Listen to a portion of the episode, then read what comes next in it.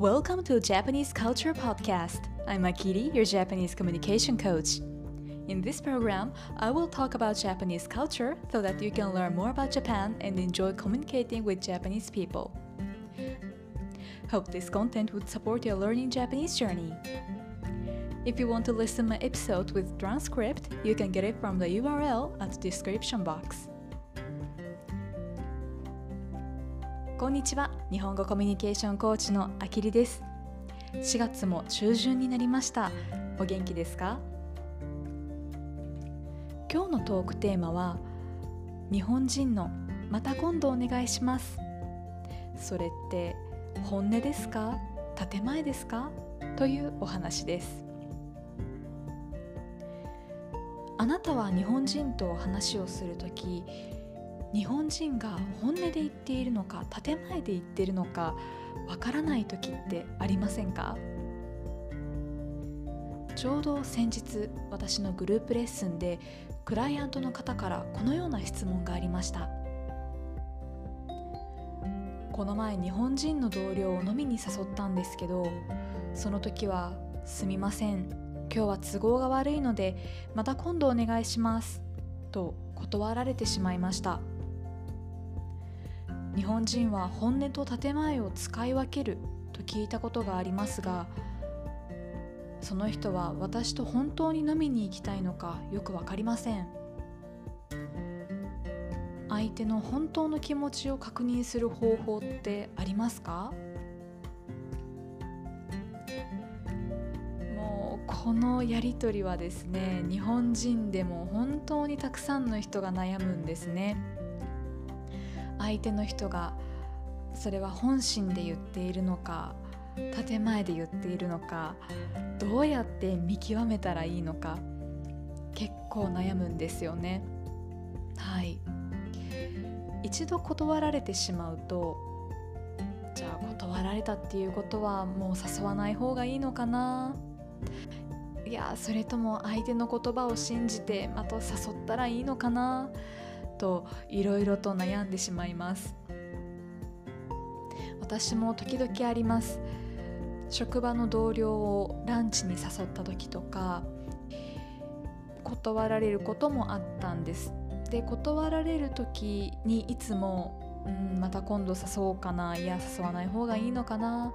私と一緒に行きたくないのかなとかいろいろと考えてしまいました。今回はですね相手の気持ちを確認するために私がいつも基準にしていることをご紹介します。例えば今回のクライアントさんのケースのように飲みに誘ったけど断られてしまった場合ですね。もし相手の人があなたと飲みに行きたいと思っている場合は相手の人から別のスケジュールの提案があります。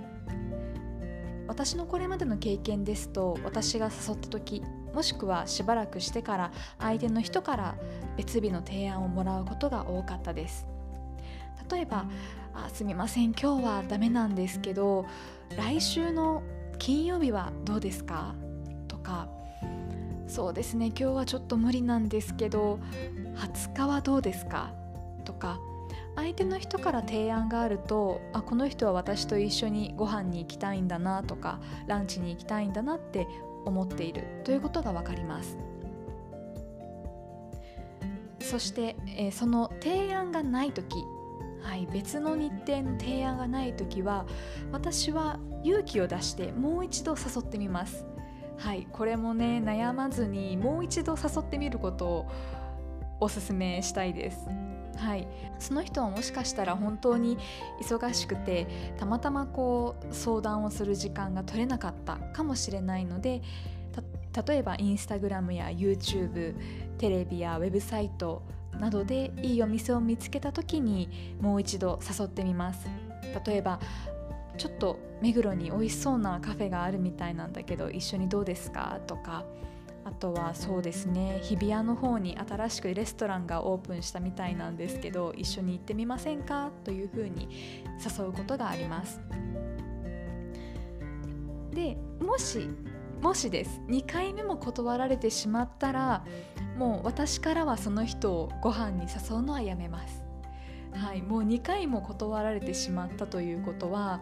もう私と一緒にご飯に行きたくないのかもしくはもう本当に忙しくてあの遊んでいる時間がないとか私のために時間を取る余裕がないっていうシチュエーションかもしれませんのでもう私からは、えー、同じ人に3回目4回目とご飯に誘うのはやめますね。はいあの何でしょうその人の本心ってその人しか分かりませんのでやっぱり私はその人のリアクションとかアクションっていうのを見て判断するようにしています。どうなんだろう誘ってもいいのかなって悩むことって私も気持ちが疲れてしまうんですね。あのあなたもそうかもしれません。もしあなたとご飯に行きたいと思っている人は1回目の時に断られてしまってもあの別の日程でどうですかっていう風に提案してくれる人が多いですのでもし私のクライアントさんと同じように悩んでいる方は、えー、今日ご紹介したようなまずは相手の提案を待つということだったり2回目2回目も自分から提案してみる自分から誘ってみるということを参考にしてもらえたらと思います。